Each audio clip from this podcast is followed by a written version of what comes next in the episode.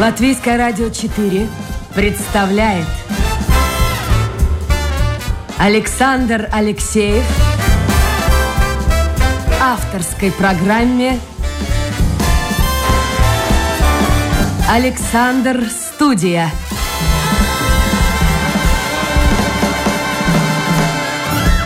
Здравствуйте, друзья! В эфире программа «Александр Студия». Как обычно, в это время с вами автор и ведущий Александр Алексеев. Судя по... Если вы смотрите, вот нас не только слушаете, но и смотрите в интернете, вы видели, как э, реагировал на мое вот это начало программы, на заставку э, гость сегодняшнего эфира, композитор Платон Буровицкий. Я понял, э, заставка попала в десятку, так? Настроение создает позитивное? Mm, да. Создает позитивное. А, а вообще сейчас какое настроение у композитора? У меня сейчас позитивное. И ковид, и вообще ничего не влияет? Ну, влияет, разумеется. Композиторы, как ни странно, тоже люди. Они тоже болеют, тоже умирают. Но пока это не коснулось тебя, у тебя есть что делать, ты занимаешься Но работой. привиты, надеюсь, да? Да. Это самое главное. Вот. Хорошо. Давайте, друзья мои, это глупо, когда вот приходит художник, а я не могу вам сказать, на каком сайте можно увидеть его картины, и глупо, когда приходят композиторы, и люди не имеют представления о том, что же за музыку он пишет. Давайте мы сейчас послушаем буквально фрагмент э, произведения, одного из произведений моего гостя. Это концерт для саксофона и камерного оркестра, буквально там 3-4 минуты, и потом начнем, собственно говоря, разговор. Готов.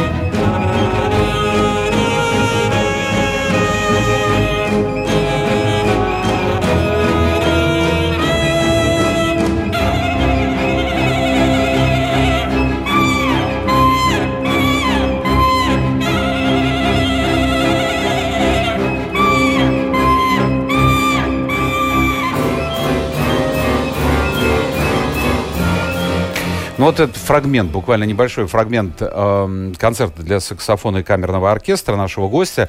Я напомню, у нас в гостях сегодня композитор э, Платон Буровицкий. Платон, ну вот сейчас люди, э, которые послушают вот ваше произведение, э, ценители, скажем так, классической музыки, классической музыки, то, что создавали Бетховен, Моцарт, э, вы представляете, куда я иду? Э, не Шостакович, нет. Они скажут, ну что это такое, ну где мелодия, где красота в музыке. Кстати, это вечная тема. она касается всего современного искусства, не только музыки, но и живописи, архитектуры. Вот как, как объяснить этим людям, что сегодня в 21 веке писать так, как писали в веке 19 или 18 даже, ну вот как-то вот неправильно. Это вечная борьба, это не только сейчас, это было и в 19 веке. В 19 веке говорили современное, вот что это такое, романтизм, как будто бы тысячи чертей в рояле. Вот то ли было у Моцарта. Чистота кристалла. ясно и понятно. Ясно и понятно. А что вот это вот захлеб, что у меня сердце в один так с музыкой идет. Или ешь супа, там надо захлебываться. До этого, во времена Баха, говорили, что за диссонансы, почему каждая мелодия, каждый голос играет свою мелодию. Там должна быть ясность, должен быть хорал.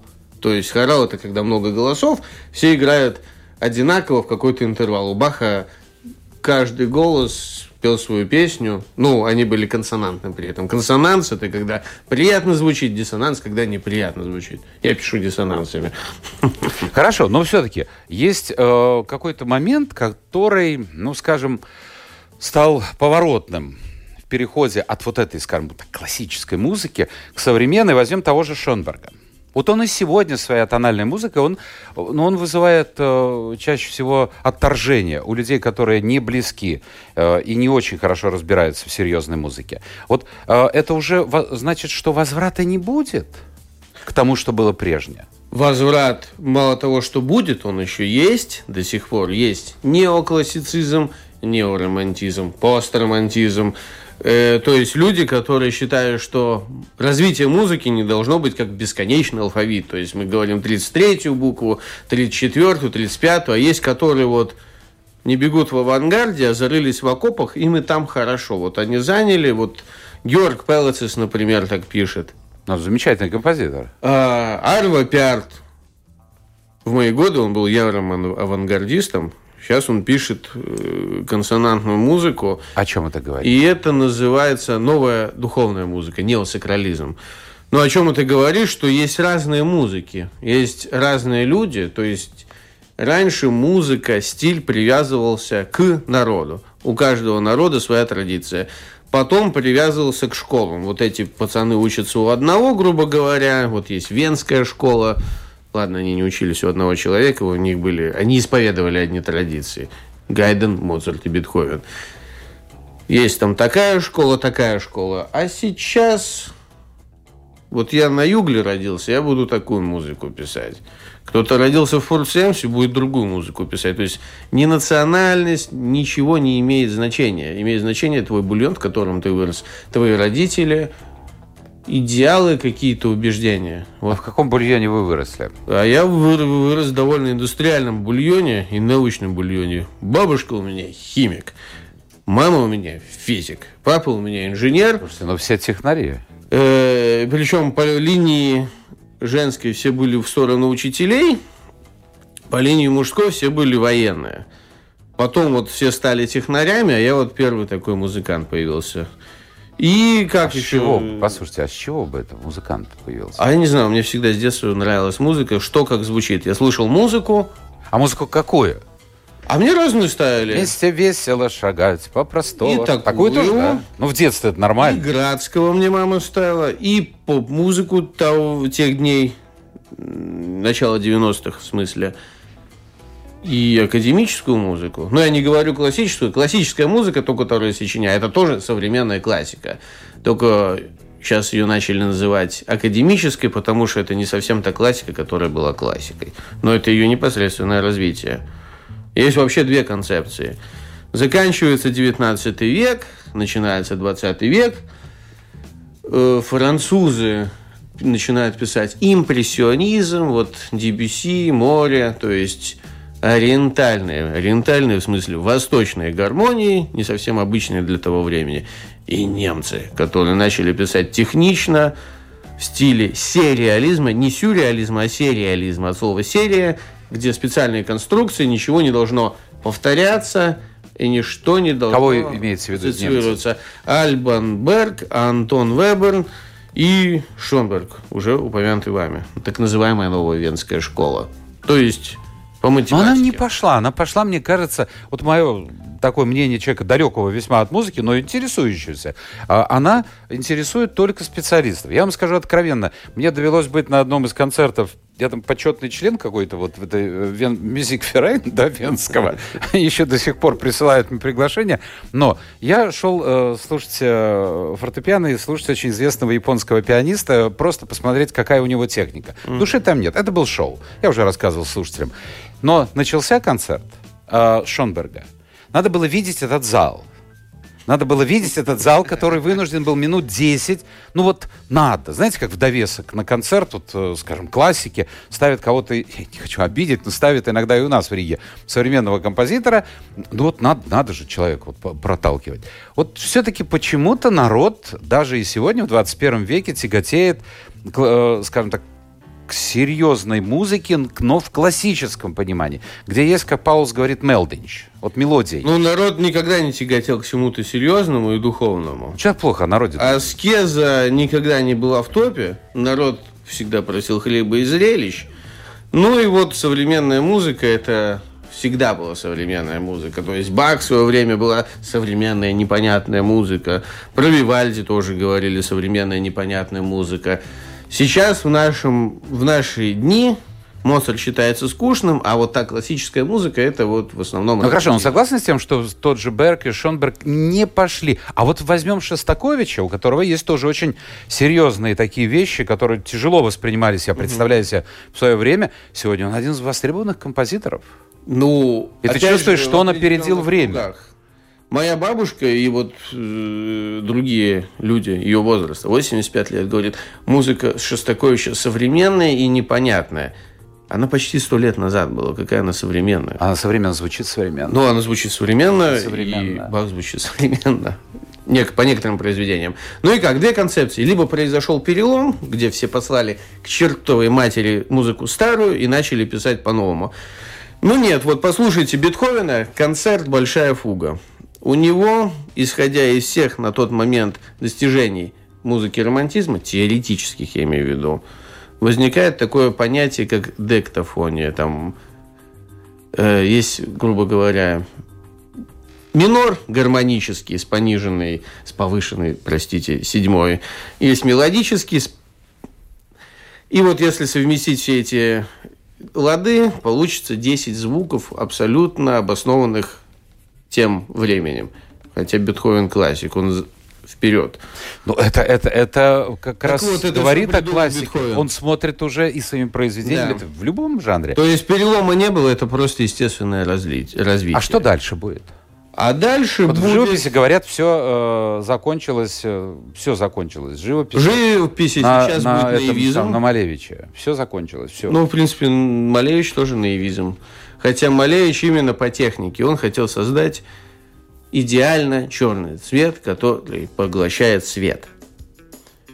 И вот сейчас вот... а для кого? Вот вопрос такой. Для кого создать? Он придумал это для себя как концепцию. А через 50 лет, даже больше, придумали, я забыл, как этот материал называется. В общем, абсолютно черный шар. Его используют э, во всяких опытах. Он поглощает света больше, чем просто черный Окей, он предопределил в какой-то степени Да. развитие, выходит, науки, но мне-то, как слушателю или зрителю, в данном случае с Малевичем, что с этого?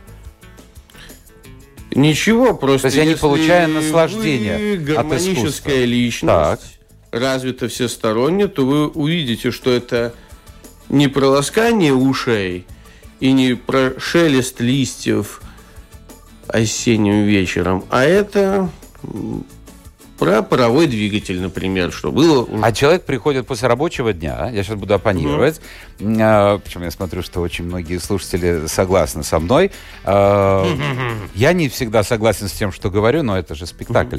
А, Так получается так, человек закончил работу, отпахал целый день, он приходит в концертный зал, он хочет услышать что-то приятное для ушей. Если А ему хочет- тут, а ему тут, Если он хочет услышать что-то приятное для ушей, он идет слушать Айнерса Мелоса. а кто приходит к вам? Слушай, что обижаете Миловца? Я не Он обижаю постоянно Мелоса. слушает мои передачи, нельзя обижать. Нет, э, я говорю, что если хочешь слушать конкретную музыку, Так. то слушаешь вот а кто должен слушать или композитора. на кого пишете вы? Э, на того, эти кто что-то изобретает в данный момент, может быть, не получается. Я не знаю, что. он Изобретает в какой сфере? Ну, физика, не знаю, квантовая физика, атомный, не знаю, что-то что атомное он изобретает. Он зарылся, он не может, он приходит на мой концерт, И думаю, бац, и вот он, выход. ну, ну вот же оно, идет обратно, дописывает и готов. Платон, но таких людей немного. Ну, жаль. Но Нет, но их больше, всегда да. было немного. Ну, Подожди. у каждого человека, каждый человек имеет право на свою музыку. Никто с этим, никто с этим не спорит. И есть люди, которые слушают меня, ну вот и говорю, вот этот электорат примерно такой. Скорее всего, я сам, кстати, работал на заводе, я приходил домой, и я получал кайф от Шонберга. Только потому, что мне диссонансы нравятся. Мне было пофиг на науку, пофиг про его конструкции, на его конструкции, простите. Мне нравилось вот это диссонансное созвучие, оно мне мозги массировало вот так вот. Молот по наковальням бьющий, И, да? и мне это нравилось. Просто по созвучию. Да, вот мне... То есть это люди, которые любят музыку, но им нравятся более острые гармонии.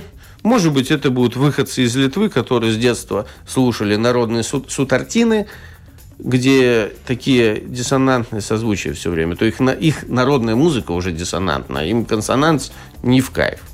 Хорошо. А вот вы упомянули, я думаю, может быть, это ошибка, что вы работали на заводе. Подождите, вот эта мечта, мечта, когда она появилась вообще связать свою жизнь с музыкой? Э, С самого почти что начала в 7 лет. В 5 лет я хотел быть кардиохирургом, в 7 лет я понял, что... Ну, в музыкалку ходили? Да. Рояль, да? Да, в 7 лет я понял, что хочу быть музыкантом, пошел на рояль, и в 8 лет я начал заниматься А завод? Ну, ну, логично, тогда после этого училище, академия, а все это было. А почему Да. завод? У Причем- родителей начались проблемы с деньгами. Если бы я учился в училище, то я бы не смог бы дальше учиться в училище. Но заводы-то какие? Судоремонтные и железобетонных конструкций. Ну, на тот момент это единственные заводы, так как для того, чтобы работать в офисе, у меня не было на тот момент образования. Мне только стукнуло 18 Ну, каким-нибудь курьером, я уж не знаю. Зна- Курьеров тогда не было, Не было, курьеры да. позже появились. Может быть, бы я работал курьером. Курьером нет. Вот те, кто работает курьером, идут слушать. Я не имею в виду сейчас, Смелался. которые разводят продукты. Я какую-то длинноногую такую девицу на высоких лабутенных каблуках. Так это, так это. Вот. И у меня, по сути, единственная возможность была. У меня там были и знакомые, и контакты. Я пошел туда А работать. что вы там делали? Я подготавливал мазутные танки под огневые работы. То есть мыл мазут э, керхером. Такая пушка водяная. Вот, Пожалуйста, не ругаться вот насчет этого. Потом э, черный, как этот самый чертенок был. А что родители говорили? Ну, Сына. пр- протестовали, я говорю, ну О, а Нормальные вот родители. у моего одноклассника телефон. Где мой телефон? Да, зато вот у меня есть ваши счета за квартиру. Вопрос, ответ, все понятно. Я иду работать. А это какие годы были? 2007 А, так это совсем недавно. Да. И долго работали там? год там, а потом на бетонный завод, потому что там было официально. Подождите, а сколько в 2007 году? У нас что, евро? 18. Евро было, да? Нет, не было. Не было еще? Э, Евро в 14 появилось. Я уж не помню. А латы были тогда, Латы. да? А сколько тогда зарабатывали? Я зарабатывал 700-800 латов. Ну, это хорошая, это очень хорошая зарплата. Да, учитывая, что недавно были там зарплаты по 80, я зарабатывал реально много. Ну и работали бы дальше. А нет, все-таки пошли. А нет, ну, во-первых, на судоремонтном не было официального. Потом пошел на бетон, и все хорошо, и начался кризис 2008-2009 года, где не было заказов, там дом- дома сидели. Я думаю, либо я буду дома сидеть и ждать, когда я, может быть, что-то заработаю, либо пойду в консерваторию. Пошел в консерваторию, ну, в Латвийскую музыкальную академию, простите. Предварительно- представляете себе, вот Паша- Платон пошел в Академию музыки. Ну, там какая-то приемная комиссия, надо сдавать документы. А там так черным по белому написано, работал на бетонке, работал с ремонтом. Не говорили, парень, ты куда? Да, ну, во-первых, никто не писал, сейчас нету централизации, никто не знал, где я работал Серьезно, и что я делал, да. Зато я узнал, что мне не нужно среднее музыкальное образование, мне нужно среднее общее. Я закончил вечернюю школу на тот момент. Э, Среднее музыкальное ушел с первого курса, это 10 класс. И просто у частных учителей подтянул теорию. Теорию я сдал ужасно, композицию сдал отлично. Я... А мысль какой-то вот сразу была мысль идти на композитора учиться или все-таки на исполнителя? С восьми лет э, определенно я понял, что я не пианист, я композитор. Э, И что-то сохранилось из э, того, что было написано там в 9 Ну, у 10 меня лет? все сохранилось. Я причем до сих пор эти произведения на своих концертах играю, что я писал в 9, Серьезно? 8, да. А что это за произведение? Это же детские какие-то... Нет, у меня были. Просто самое критично выражаюсь, я писал нормальную музыку. То есть то, которое понятно большинству. Ну вот самая моя любимая композиция, которую я написал, правда, не в 9 лет, а в 15, называется «Предчувствие». Можете найти на Ютубе, где я ее там в нескольких вариантах исполняю. То есть сегодня это может вполне звучать. Да. Это все сохраняется, сохраняется. Потому что пройдет много лет, Мгм. и э, кто знает, как сложится жизнь. Может быть, Платон Буровицкий затмит э, тем, что он сделал. Чего смеетесь? Так было. Так было со многими известнейшими композиторами, художниками. Они проваливались в какую-то дыру на несколько столетий, а потом кто-то случайно находил и говорил, «Ой, это же гений. Ну, может быть, да, в аптеке, Всяко ой, в может аптеке, в аптеке, в библиотеке, может быть, найдут ноты. Найдут, найдут, обязательно. Они там есть. А вот гений композитор и просто композитор. Есть какое-то вот, вот ощущение у вас, как у профессионала, что это действительно гений? Я композитор-ремесленник. Я не могу не сочинять, я просто делаю работу. Ну так они все делали работу. А гений-композитор, вот Моцарт, он сочинял не за фортепиано, он сочинял за письменным столом в любой позе. Он брал и писал ноты. А У меня нет абсолютного слуха, мне надо фортепиано или что-то. Ну что хорошо, но это одно. Но в любом случае они работали под заказ. Да. Графья, князья и так далее, и так далее. Ну, да, в основном под заказ. Я работаю Или под церковь. заказ. Или церковь тоже. Да. Но тем не менее, вот когда вы слышите произведение, э, как дегустация вслепую происходит, ты не знаешь, кто написал. Но я понимаю, что мы должны знать, ну не будем брать Ну, совсем уже заезженных да, я не знаю, кто композиторов. написал, я не знаете, но чувствуете, нет, можете да. почувствовать, что это действительно круто. Да. Серьезно? А вот по какому принципу? Ну, довольно объективные законы, сразу можно понять. Даже если два академических композитора, один крутой, там, не знаю, учился или не учился, просто талант. Другой меньше, это по письму, просто по структуре видно. Ну вот, не знаю, кто-то там квадратик нарисует, а кто-то там веер с кучей там ломаных линий. То есть это сразу видно? Да, это, Но это профессионалу видно. наверное, да. Наверное. Наверное, да.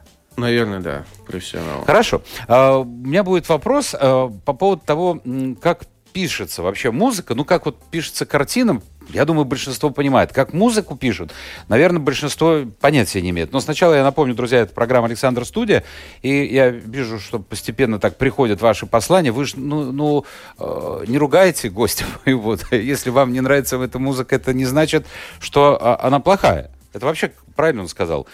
Сегодня... раньше было как? Вот, скажем, подростки слушают одну музыку. Да, Там те, кто постарше, другую. Да. А те, кто совсем уже в возрасте, слушают музыку своего детства. Это нормально. Мгм. Сейчас уже 11-летние слушают не то, что 10-летние, а 12-летние совершенно другое. да, совершенно Сейчас верно. очень рынок такой. Разный стиль, Да, разные да. музыки. Так что если у вас есть какие-то действительно вопросы моему гостю, а у меня в гостях профессиональный композитор Платон Буровицкий, то милости просим, э, заходите в интернет э, и пишите, пишите, задавайте свои вопросы. Домашняя страничка Латвийское радио 4, программа Александр Студия. Итак, Моцарт писал в любой позе. Что-то сразу не о том подумал. Ну ладно. А, а может быть и в этом тоже так. Вот он же игривый был молодой человек. э, Определенную структуру он и в той позе складывает. Я думаю, да. Но вот как создает Платон Буровицкий музыку? Сначала вот он идет по коридору, и бац, что какая-то мысль, мелодия пришла. Ш- Как все это происходит? Ну, вот так тоже. Тоже разные варианты. Либо ты придумаешь какой-то принцип, не обязательно музыкальный, а конструктивный, и просто под него подгоняешь материал. Либо в процессе импровизации на том же фортепиано. Но сначала какая-то идея должна быть. э, ну, либо идея в начале. Ну, вот концерт. Например, концерт для саксофона и камерного оркестра. Как родилась идея? Там вначале была идея. э, Вначале мне сказали, какие исполнители будут. А, то есть это под заказ. Да, родился концепция, что я хочу про это сказать, и тогда я подогнал под это материал. А концепцию нужно согласовать с заказчиком или нет? М, В данном случае не нужно было. Но бывают такие А случаи, бывает, когда нужно, нужно, да. Писать под заказ или писать вот по велению души и сердца.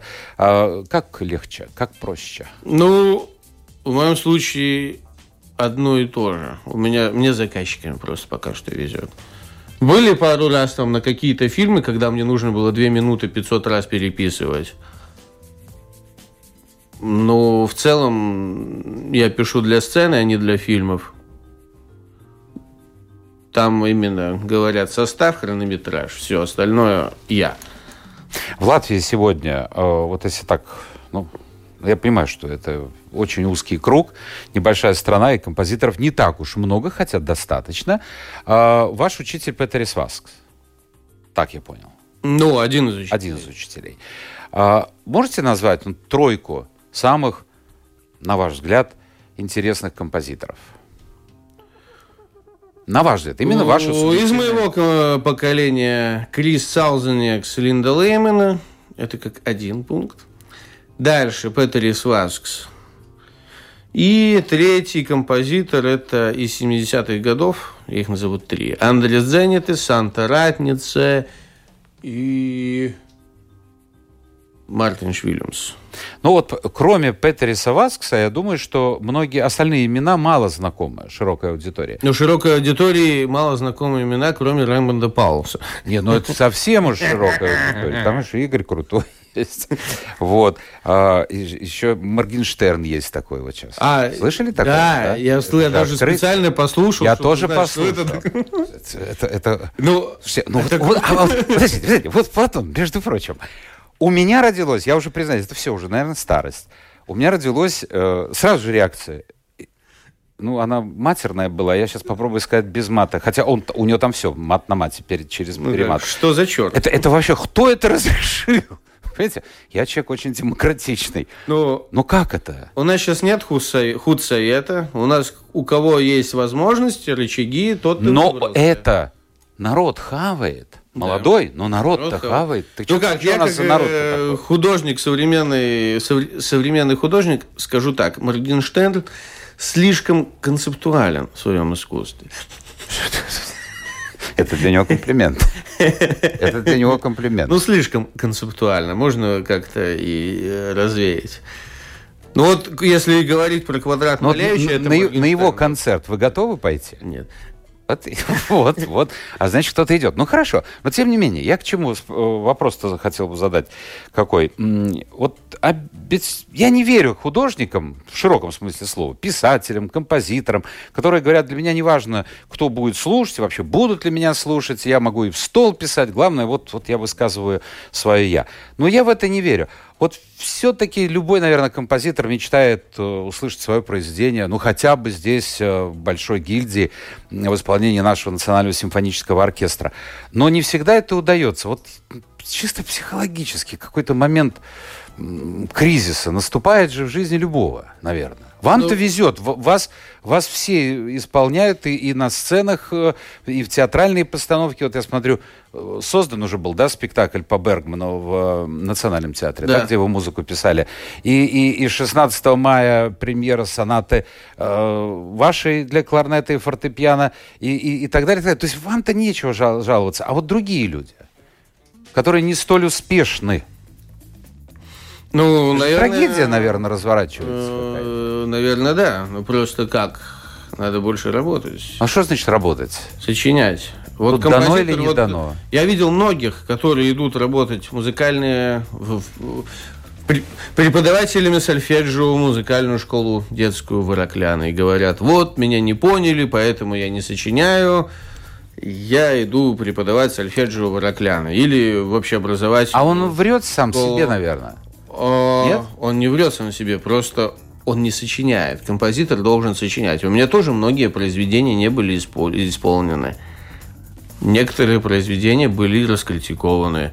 Некоторые произведения у меня лежат до сих пор в столе. Некоторые там и останутся, потому что я им не дам ходу, они мне там недостаточно нравятся.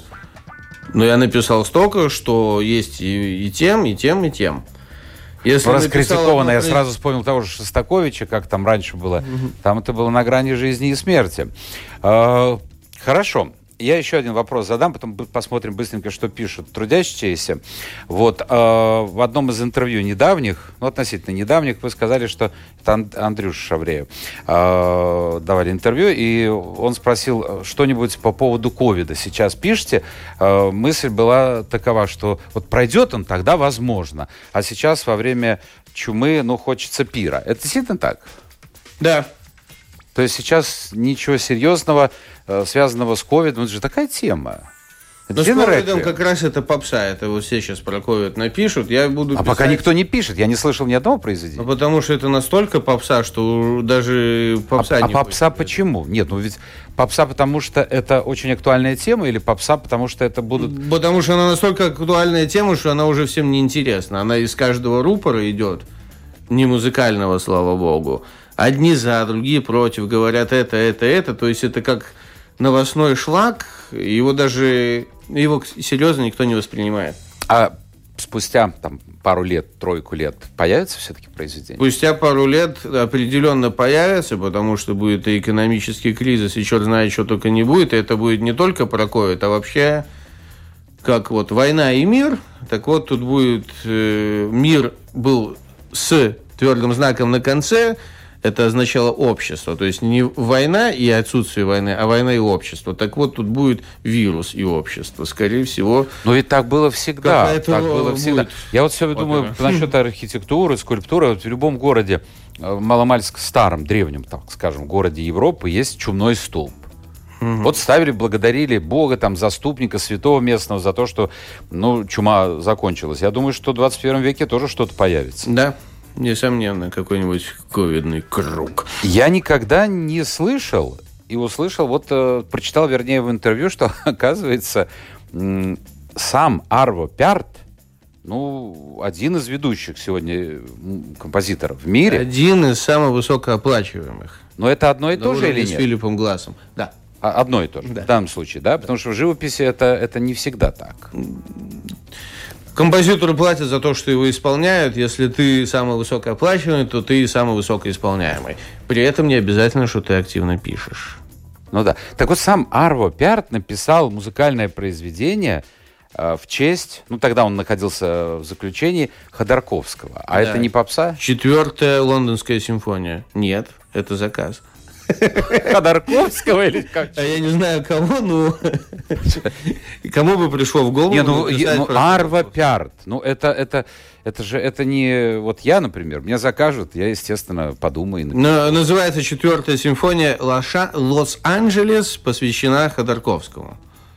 Но это значит как-то вот затронуло человека. Струны Ну, того же затронуло, Пярта. да, потому что я, например, понятия не имею, кто такой Ходорковский. Ай, ну ладно, знает, ну ладно уж, не- не- не ну, скорее самое. всего, затронуло, да. Ходорковский, это вот, вот, вот...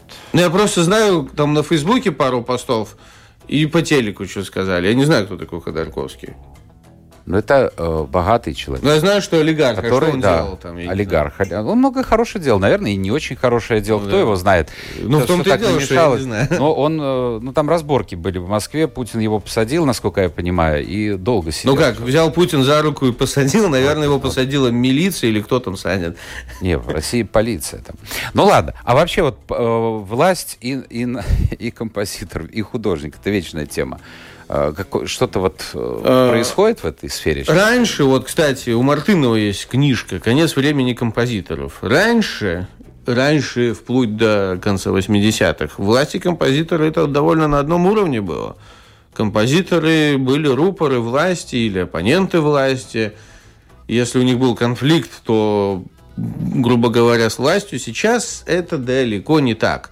Я не уверен, что власть вообще знает мое имя и фамилию. А почему? Ну вот я- мне непонятно. сложилось, э, Вот того же С- Шостакович, да боже мой, Прокофьева гнобили. Ну, казалось бы, у Прокофьева ну, такая музыка, вот, как говорится, понятная народу. А, а вот почему? Почему нужно было, я не знаю, пачкать руки и, э, не знаю, Шостакович совершенно, с одной стороны, обласканный властью, с другой стороны, человек, находившийся в ужасном стрессовом состоянии. Вот зачем это нужно было власти? Э, Раньше все композиторы, плюс-минус известные, они определенно были с членами Союза композиторов, который, который был чуть ли не государственной структурой, так как Но они не могли тогда и писать, не будучи Да. членами. Вот. Член. Не, ну как, пиши. Нет, ну да, да, да. Ну, ну, так же, как поэт должен был быть членом Союза писателей. Есть заблуждение, что писать могут только с высшим образованием и э, члены Союза композиторов. Нет, пожалуйста, пишите. Вопрос, э, что ты будешь писать? Да, ну... А сегодня власти по барабану, да? Да, да и сейчас Союз композиторов Латвии тоже есть, но это не государственная организация, это как вот. общественная организация. Я представил себе, был, многие был, могут вот, даже возвращаясь не... к этому Моргенштерну, был, был бы союз какой-нибудь творческий. Ужас один. А с другой стороны, может быть, действительно нужен какой-то контроль вот я не знаю. Не, ну как контроль? Я Моргенштерна слышал только случайно, когда он у меня в ленте появился. Но я, я тоже услышал его тогда, когда начали о нем Хорошо, говорить. но я специально не слушаю его. Да. Uh, ну вот не нравится, не нравится так. Услышав данную композицию «Колесницу», «Колесница», вот, вот ощущение у человека, вот женщина пишет, Валентина, она uh, как-то вот у нее ассоциации с колесницей. Она покидала, она покинула эфир. Платон, что вы сделали? Вы, вы вот, вот так вот, вот так нехорошо. Валя, вернитесь! Это, конечно, Олег пишет. Композиция. Это мелодия, но очень специфичная. Под нее не расслабиться. А вот взбесить неуравновешенных может. Вот согласны с этим? Я думаю, да. В прозвучавшем произведении, пишет Дима, э, усматривается персонаж – да, пускай истеричный неадекват, но не безликая музыка. У меня ассоциируется с женщиной под шофе. Вот об этом как-то. Посмотрите, как воспринимают люди, люди э, одно и то же произведение. Э, Илон спрашивает, ваше отношение к Вивальди? У меня мурахи мчатся. Мне нравится Вивальди. А говорят, что ну та же попса, послушайте. Ну, не. Ну, он популярен, потому что он крут. Но это не попса. Особенно по тому времени. Видели вы, вы партитуру Вивальди? У него есть, есть такое понятие агогика. Это как играть. Ускоряя, замедляя. Там у него есть такие термины, как лай собаки, проснулись птицы. То есть он писал звукописью. И для того времени это было очень современно. И многие современ... того, его современники его тупо не поняли. После Он тоже опережал время. Музыки, которая должна возвышать Бога, ты пишешь лай собаки. И вот скрипки должны вот так играть. А вот видите, как все Там... бывает интересно. А прошли э, столетия, и кажется нам сегодня, ну, такая ну, попса. Да. Алекс пишет, а как вы относитесь к авторам саундтреков современных блокбастеров, как пример Ханс Зиммер, шты, штырит или вставляет? Слушайте, сколько новых э, И штырит, и вставляет. Я, кстати, сотрудничал с Педро Эсташем. Это резидирующий композитор Ханса Зиммера. Он приезжал сюда в Ригу, играл мой концерт для... Он, кстати, мультиинструменталист, он не только флейтист. Он играет на всех деревянных духовых. я ему написал для трех флейт и армянского дудука. И нашего камерного оркестра. Слушайте, а вот спрашивают, за границей ваше произведение тоже исполняется? Пару раз. В а основном как нет. оплачивает? Вообще вот у писателей все понятно. У кинематографистов тоже более-менее понятно. А как композиторам оплачивают? Композитор... Вот вы, например, написали, я вам заказываю, говорю, Платон, давайте вот напишите э, ораторию вот в мою честь. Да, оратория, да? Э, то есть... Пацик. Я пишу ораторию, получаю гонорар, и за каждое исполнение получаю авторское. А, а много вообще? Дорого это стоит? Да. Потяну я? Э-э- заказать-то, может быть, вы потянете, но организовать исполнение, скорее всего, нет. Если оратория, то есть там э, оркестр, хор, оркестр. хор солисты. А я захочу Зал. двойной, как... Да, да, да, я двойной оркестр захочу еще. Да, да. двойной оркестр. Да. Ну, вот, допустим, тройной оркестр 60 человек, хор... Если радиохор, то тоже 60 человек, ладно, 20 человек, допустим, хор. Э, солисты будут 6 человек, солисты получают больше. Дирижер на это все дело, репетиции. У меня есть знакомые солисты, они будут петь бесплатно. Я договорился. И зал. Ну да, это все.